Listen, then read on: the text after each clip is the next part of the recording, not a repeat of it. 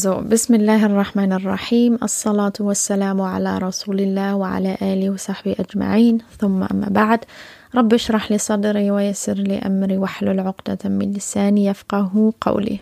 Neuer Brief, neue Impulse. Möge Allah uns stets einsetzen und nicht ersetzen, lieben und beschützen, uns zu seinen nahestehenden Dienern gehören lassen und uns mit Menschen vereinen, die uns um seinetwillen lieben. Bedingungslos, sagt alle Amin. Assalamu alaikum wa rahmatullahi wa barakatuh. Ich hoffe, euch und eurem Iman geht's gut, inshallah. Ich hoffe außerdem, dass dich dieser Brief bei bester Gesundheit erreicht. Sehr cool auf jeden Fall, dass du wieder eingeschaltet hast zu einer neuen Podcast-Folge. Heute wird es sich um das Thema Schlaf drehen. Wir Muslime, wir schlafen nicht einfach so, weil das zu unserer passiven Routine gehört, nein, sondern weil Allah Ta'ala uns angeordnet hat zu schlafen und das Teil des göttlichen Plans und der göttlichen Weisheit ist. Denn könnte ein Mensch in der Regel behaupten, dass es schmerzhaft ist zu schlafen? Absolut nicht. Menschen fliehen mit ihren Schmerzen sogar in den Schlaf, weil dieser für eine Auszeit sorgt, von seelischen als auch körperlichen Schmerzen. Das ist mit eines der größten Barmherzigkeiten Allahs, dass wir eine Tätigkeit durchführen dürfen, die ohne eine einzige Anstrengung erfolgt, bei der sogar unser gesamter Körper weiterhin für uns arbeitet, während wir doch nur unseren Kopf auf das Kissen legen. Zu Beginn meinte ich ja, dass Allah Ta'ala den Schlaf an mehreren Stellen im Koran erwähnt. Eine und die wohl bedeutendste Stelle ist die in der mächtigsten Ayah des Koran, nämlich der Ayatul Kursi. Dort wird der Schlaf nämlich mit der Allmacht Allahs in Verbindung gesetzt. Hierzu heißt es, Allahu la ilaha illa huwa al-hayyul qayyum لا تأخذه سنة ولا نوم. له ما في السماوات وما في الأرض من ذا الذي يشفع عنده إلا بإذنه. يعلم ما بين أيديهم وما خلفهم. ولا يحيطون بشيء من علمه إلا بما شاء وسع كرسيه السماوات والأرض ولا يؤوده حفظهما وهو العلي العظيم Sinngemäß zu Deutsch. Allah, es gibt keinen Gott außer ihm, dem Lebendigen und Beständigen. Ihn überkommt weder Schlummer noch Schlaf. Ihm gehört alles, was in den Himmeln und was auf der Erde ist. Wer ist es denn, der bei ihm Fürsprache einlegen könnte, außer mit seiner Erlaubnis? Er weiß, was vor ihnen und was hinter ihnen ist. Sie aber umfassen nichts von seinem Wissen, außer was er will. Sein Thronschemel umfasst die Himmel und die Erde, und ihre Behütung beschwert ihn nicht. Er ist der Erhabene und Allgewaltige. Vers 255 aus der Surah Al-Baqarah. Eine der ersten Qualitäten, mit denen sich Allah Ta'ala hier beschreibt, ist, dass ihn, nachdem wir den Tawhid als den einen Gott glauben, quasi verinnerlicht und bezeugt haben, wir wissen, dass er Al-Hay und Al-Qayyum, also der ewig Lebendige und ewig Beständige ist, er Ta'ala sich direkt danach als jemanden vorstellt, dem weder Schlummer noch Schlaf überkommt. Das zeigt auch nochmal deutlich, dass Allah Ta'ala immer ein Auge auf dich hat, egal wann, egal wo. Er ist der Überwacher jeder einzelnen Seele. Ob gute oder schlechte Tat, er sieht sie alle. Eines unserer größten Schwächen als Menschen und generell Lebewesen ist, dass wir müde werden und somit an Kraft verlieren.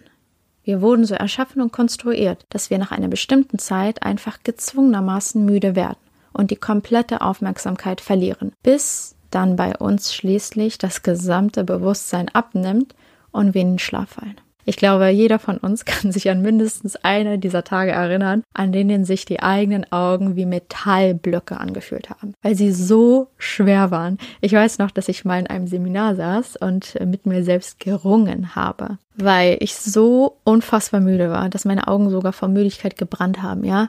Und jeder weiß, in Seminaren sind deutlich weniger Menschen als in normalen Vorlesungen. Also war die Gefahr, erwischt zu werden, deutlich größer. Also ich habe mich wie so ein Zombie gefühlt, der jede Sekunde einfach nur bereit war, den besten Schlaf seines Lebens zu schlafen.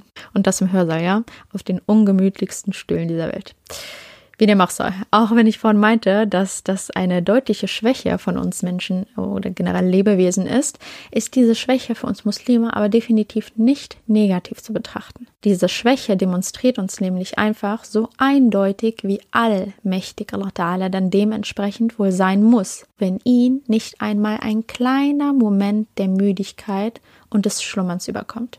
Geschweige denn eine Sekunde der Unachtsamkeit, Allahu Akbar. Größer und erhabener ist Allah also als das, was wir von ihm wissen. Wir sind, und das kann kein Mensch abstreiten, an ein System gebunden, welches Allah Ta'ala erschuf, aus dem kein Lebewesen je entfliehen könnte nämlich die Zeit und der Raum. Die Zeit, die immer gegen uns ist, in allen Hinsichten. Und der Raum, die Erde, die unser einzigstes Zuhause ist, in dem wir unter dem ständigen Wechsel von Nacht und Tag ausgesetzt sind, wie es Allah Ta'ala oft genug im Koran erwähnt. Wir verbringen viel Zeit an unseren Traumwelten. Während meiner Recherche bin ich auch auf eine Frage gestoßen, die sich bestimmt jeder mal gestellt hat nämlich wie lange schläft ein Mensch durchschnittlich während seines gesamten Lebens? Die Antwort hier, und ich zitiere jetzt aus dem Englischen, wenn der durchschnittliche Schlaf an Stunden acht Stunden sind, also ein Drittel des gesamten Tages, und wenn wir sagen, wir leben 75 Jahre, dann wären es circa 25 Jahre des Schlafens. Krass, oder?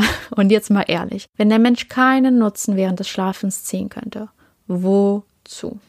Wozu würde Allah dann den Schlaf erschaffen? Und Allah erschafft nichts ohne Grund und tiefere Bedeutung. Und Allah würde uns selbst beim Schlaf nicht ohne die Möglichkeit belassen, etwas für unser Jenseits zu tun, Subhane. Der Schlaf, in den wir uns optimal jede Nacht begeben. Wir schlafen also viele Stunden in denen uns gegebenen 24 Stunden. Ob aus emotionalen Gründen, wie Traurigkeit zum Beispiel, aus gesundheitlichen Gründen oder schlichtweg einfach, um den Tag vorbeiziehen zu lassen. Also aus Langeweile. Bestimmt gibt es noch einige mehr Gründe, die da auch nicht so gesund sind und dementsprechend uns davon abhalten, das Beste aus dem Tag zu holen, den uns Allah Ta'ala in seiner Barmherzigkeit geschenkt hat, während viele andere Menschen nicht mehr aus ihrem Schlaf erwachen durften. Wir wissen, dass es in der Sunna auch Mittagsschläfchen gibt, klar, die Rasulullah sallallahu alaihi vollzogen hat, aber die gelten wahrscheinlich, Allah allem, eher für den Fall, wenn wir dafür auch in der Nacht im Gebet stehen und somit auf unseren regulären Nachtschlaf verzichtet haben. Und natürlich, wenn wir körperlich sehr geschwächt sind, also aus gesundheitlichen Gründen zum Beispiel. Aber ansonsten ist die allgemeine Regel diese, die Allah Ta'ala aufgestellt hat. Allah Ta'ala sagt im Koran in der 25. Surah,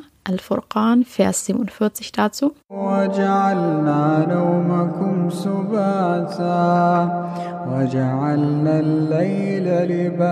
Zu Deutsch, und er ist es, der euch die Nacht zum Kleid und den Schlaf zum Ausruhen macht. Wenn ein Mensch gesund ist, sei es körperlich und auch geistig, sollte dieser seine Schlafgewohnheiten sehr stark überdenken. Bei meiner Recherche bin ich auf einen weiteren Vers gestoßen, der in Zusammenhang mit dem Schlaf und unserer eigenen Seele bestimmt sehr spannend für den einen oder anderen ist. الله يتوفى الأنفس حين موتها والتي لم تمت في منامها فيمسك التي قضى عليها الموت ويرسل الأخرى إلى أجل مسمى.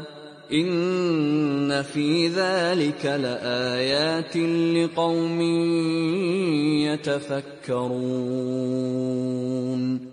Sinngemäß zu Deutsch, Allah beruft die Seelen zur Zeit ihres Todes an und auch diejenigen, die nicht gestorben sind, während ihres Schlafes. Er hält die eine, für die er den Tod beschlossen hat, zurück und gibt die andere auf eine festgesetzte Frist frei. Darin sind wahrlich Zeichen für Leute, die nachdenken. Subhanallah, lass das mal wirklich auf dich wirken, ja. Rasulullah sallallahu alaihi wasallam hat also nicht umsonst so viele Bittgebete oder extrem wichtige Bittgebete hinterlassen, die wir unbedingt vor dem Schlafengehen sprechen sollten. Denn wir wissen nicht, wann wir das letzte Mal unseren Kopf auf das Kissen legen werden. Deswegen ist es sehr von Vorteil für einen selbst, wenn man sich vor dem Schlafengehen nochmal genau Gedanken über sich und Allah Ta'ala macht, ihn lobpreist und natürlich um Vergebung bittet. Generell empfiehlt uns Rasulullah sallam sehr, mit der Gebetswaschung schlafen zu gehen. Denn die Gebetswaschung bedeutet ja spirituelle Reinheit. Und so, wie man mit der Gebetswaschung im Gebet stehen darf, ist es genauso schön mit der Gebetswaschung direkt vor Allah Ta'ala zu stehen, wenn einen seine eigene Zeit erreicht haben sollte. In Bukhari wird außerdem überliefert, wenn ihr zu Bett geht, macht Wudu wie zum Gebet, dann legt euch nieder auf eure rechte Seite. Das hat übrigens auch sehr äh, medizinische Gründe, dass man sich auf seine rechte Seite legen sollte. Denn auf der linken Seite haben wir ja unser Herz. Und wenn wir uns auf die rechte Seite legen, dann hängt das Herz frei. Im Zustand der Reinheit schlafen zu gehen, hat demnach natürlich extrem viele Vorteile. Bei Tabarani wird Folgendes überliefert. Es gibt keinen Diener, der in einem Zustand der Reinheit schlafen geht, außer dass ein Engel mit ihm die Nacht verbringt und jedes Mal, wenn er sich umdreht, die Engel sagen, O Allah, vergib deinem Diener, denn er ging in einem Zustand der Reinheit zu Bett. So, ich habe hier mal Hisn Muslim aufgeschlagen. Könnt ihr, by the way, auch als App kostenlos herunterladen. das war jetzt keine Werbung. Ähm, genau, gibt dazu einfach mal H-I-S-N, neues Wort, A-L, neues Wort, Muslim ein. Wir lernen also von Grund auf, dass es für uns Menschen extrem wichtig ist, mit der Shahada zu sterben, also dem Glaubensbekenntnis. Deswegen, solange wir das noch irgendwie bewusst tun können, sprecht die Shahada immer vor dem Schlafengehen aus, denn man weiß ja nie. In einer Überlieferung in Bukhari wird klar, dass wir auch unbedingt die Ayatul Kursi ähm, rezitieren sollten, also die mächtigste Ayah aus dem Koran. Hierzu überliefert Abu Huraira radiallahu anhu folgendes. Der Prophet sallallahu alaihi wasallam befahl mir, das Zakah-Einkommen des Ramadans zu schützen. Dann kam jemand zu mir und begann die Nahrungsmittel zu stehlen. Ich erfasste ihn und sagte, ich bringe dich zum Propheten. Dann beschrieb Abu Huraira die vollständige Erzählung und sagte, die Person sagte zu mir, bitte bringe mich nicht zum Propheten und ich sage dir ein paar Wörter, die dir Allah zu deinem Vorteil gibt.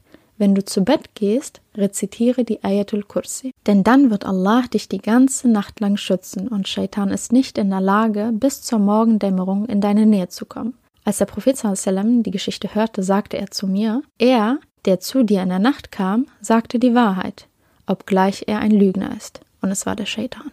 Subhanallah, oder? Und ich glaube, aus, die, also aus dieser Überlieferung kann man natürlich eine Menge Lehren ziehen. Aber sehr offensichtlich geht jetzt hier hervor, dass wir unbedingt den sogenannten Thronvers äh, auswendig lernen und rezitieren sollten. Wenn man diesen noch nicht kann, gibt es auf YouTube sehr, sehr viele Videos, die das Lernen auf jeden Fall erleichtern. Die nächste Sunna-Handlung überlieferte Aisha radiallahu anha, die Ehefrau des Propheten sallallahu alaihi wasallam. Sie sagt, der Gesandte Allah sallallahu alaihi wasallam pflegte, wenn er zu Bett ging, seine Hände zusammenzuhalten, in sie zu blasen und die Schutzsuren zu rezitieren. Also Al-Ikhlas, Qul huwallahu ahad, Al-Falaq, Qul a'udhu birabbil Falaq und An-Nas, Qul a'udhu birabbin Nas. Dann strich er dreimal mit den Händen über seine erreichbaren Körperteile, angefangen vom Kopf und dem Gesicht und was er außerdem noch erreichte. Überliefert in Bukhari. Ein weiteres Bittgebet vor dem Schlafengehen aus der App, mit dem ich jetzt aber auch die Bittgebete abschließen möchte, ist folgende. In deinem Namen, mein Herr, legte ich mich auf meine Seite, und durch dich erhebe ich mich, und wenn du meine Seele ergreifst, sei ihr barmherzig. Und wenn du sie zurückschickst, schütze sie, womit du deine rechtschaffenen Diener schützt. Subhanallah. Also, es gibt in der App extrem viele sehr mächtige Bittgebete, mit denen man sich selbst sehr viel Gutes vorausschicken kann. Mit dem Wissen, dass einem nicht versprochen ist, den kommenden Morgen wieder zu erreichen. Also nochmal zusammenfassend. Ich erwähne jetzt nochmal den äh, Vers, den ich vorhin im Zusammenhang mit der Seele und dem Schlaf und dem Tod äh, vorgelesen habe. Gut aufpassen. Allah beruft die Seelen zur Zeit ihres Todes an und auch diejenigen, die nicht gestorben sind, während ihres Schlafes. Er hält die eine, für die er den Tod beschlossen hat, zurück und gibt die andere auf eine festgesetzte Frist frei. Darin sind wahrlich Zeichen für Leute, die nachdenken. Ich habe mir hier mal einen Tafsir dazu angehört. Also die Seele verlässt während des Schlafens jetzt den Körper. Die Engel holen deine äh, Seele quasi ab und Allah weiß natürlich besser, was genau im Detail passiert. Hier wird jetzt gesagt, dass wenn das Leben für dich weiterhin noch geschrieben ist, du mit deinem Erwachen wieder in das irdische Leben kommst und dich die Engel somit quasi zurückgebracht haben. Und wenn nicht, dann wird deine Seele dementsprechend nicht zurückgeschickt. Sämtliche Technologien und Wissenschaften, subhanallah, können einfach nicht zu 100% sagen, was mit uns Menschen während des Schlafens genau passiert. Geschweige denn, was es mit Träumen überhaupt auf sich hat und wieso wir überhaupt träumen und wie das überhaupt funktioniert. Der Schlaf wird auch, ich sage mal in Anführungszeichen, der kleine Bruder vom Tod genannt, weil wir jede Nacht, wie bereits erwähnt, einen kleinen Tod sterben. Oft wird demnach auch gesagt, dass der endgültige Tod während des Schlafens der einfachste Tod sei Nicht unbedingt der beste, aber der einfachste, weil die Seele dann ja eh schon genommen wurde und einfach nur nicht zurückgeschickt wird, ganz platt ausgedrückt. Und Allah weiß es natürlich besser. Und warum jetzt nicht unbedingt der beste? Weil man nicht immer im besten Zustand schlafen geht, sei es im körperlich unreinen oder auch im seelisch unreinen Zustand. Wallahu alam. Möge Allah uns erst dann wieder zu ihm zurückholen, wenn zwischen uns und Jannat al-Firdaus nur der Tod steht und er am zufriedensten mit uns ist. Amin Rabbil Alamin. Also, nochmal, die Frage, die sich jetzt quasi die Engel jeden, jede Nacht, jeden Morgen stellen, ist, sollen wir die Seele so und so wieder zurückschicken oder nicht? Und bei denen, bei denen Allah Ta'ala den Tod vorherbestimmt hat, sagt er im Koran, er hält die eine, für die er den Tod beschlossen hat, zurück. Subhanallah, und jetzt macht das Bittgebet, welches wir wirklich immer kurz nach dem Aufstehen, wenn wir uns wieder im irdischen Leben vorfinden sollten, nämlich Alhamdulillahi Was so viel heißt wie alles Lob gebührt Allah, der uns lebendig machte, nachdem er uns hatte sterben lassen. Und zu ihm ist die Auferstehung. Dieses Gebet findet ihr, by the way, auch bei Hisn Muslim unter der Kategorie Morning and Evening und dann die erste Spalte Gedenken nach dem Aufwachen aus dem Schlaf. Und diese Tatsache, subhanallah, passiert einfach jede einzelne Nacht. Bei jedem einzelnen Menschen auf dieser Welt. Und nicht nur bei Menschen, die krank im Krankenhaus und im Koma liegen. Nein, auch bei uns gesunden Menschen. Einfach unglaublich, subhanallah, wie Allah Ta'ala auch diese Eier abschließt. Darin sind wahrlich Zeichen für Leute, die nachdenken. Möge Allah uns zu den Menschen gehören lassen, die nachdenken und darüber reflektieren. Das ist eine riesige Warnung an uns Menschen, dass wir keinen Tag für selbstverständlich nehmen dürfen. Es gibt Menschen, die eine sogenannte Nahtoderfahrung erleben. Äh, sie erzählen davon, wie sie das Leben hier irgendwie verlassen hätten und andere Dinge äh, sehen. Also es gibt ein bestimmtes Schemata, welches diese Nahtoderfahrung hat, aber die genauen Details würde jetzt hier diesen Rahmen total sprengen. Wenn ihr euch dafür interessiert, dann könnt ihr euch natürlich sehr gerne darüber informieren. Fakt ist aber, alle Menschen, die diese Erfahrung gemacht haben und dann wieder in das normale Bewusstsein zurückkamen, haben irgendwie davon gesprochen, wie neu sie sich fühlen. Also als wenn quasi in Anführungszeichen das Universum ihnen eine neue Chance gegeben hätte. Und so kann man subhanallah den Schlaf auch betrachten, als eine Art neue Chance, die uns Allah Ta'ala gegeben hat. Den Vortag wieder gerade zu biegen und nochmal neu mit sich abzurechnen, bevor mit uns abgerechnet wird. Und ich wollte mit der Erwähnung äh, des Verses auf keinen Fall irgendwie Angst und Schrecken bewirken, Subhanallah auf keinen Fall, sondern im Gegenteil eigentlich eher dazu motivieren, das Beste aus dem Tag zu holen, damit wir eben Gutes unserer eigenen Seele vorausschicken können, worauf wir uns dann im Jenseits, wenn Allah Ta'ala uns wieder bei sich haben möchte, freuen dürfen, inshallah. Dadurch, dass Allah Ta'ala die Nacht also zum Ruhen geschaffen hat, sollten wir diese Tatsache auch als Aufforderung verstehen und unserem Körper demnach sein Haq, also sein Recht geben. Das Recht auf Entspannung und Erholung, um am Tag sein vollstes Potenzial ausschöpfen zu können. Allah Ta'ala sagt hierzu im Koran,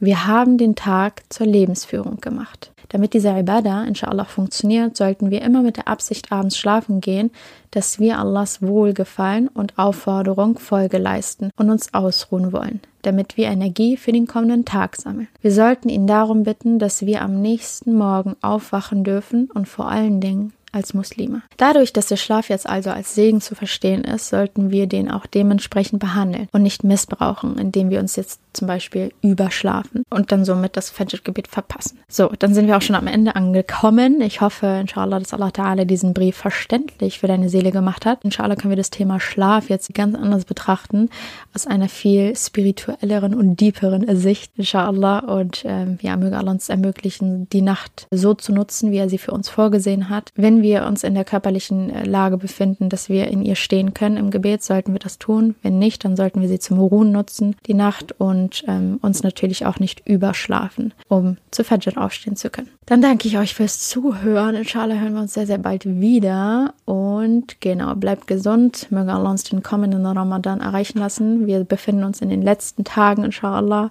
Allahumma balighna Ramadan. Und bis zum nächsten Mal. Assalamu alaikum wa rahmatullahi wa barakatuh.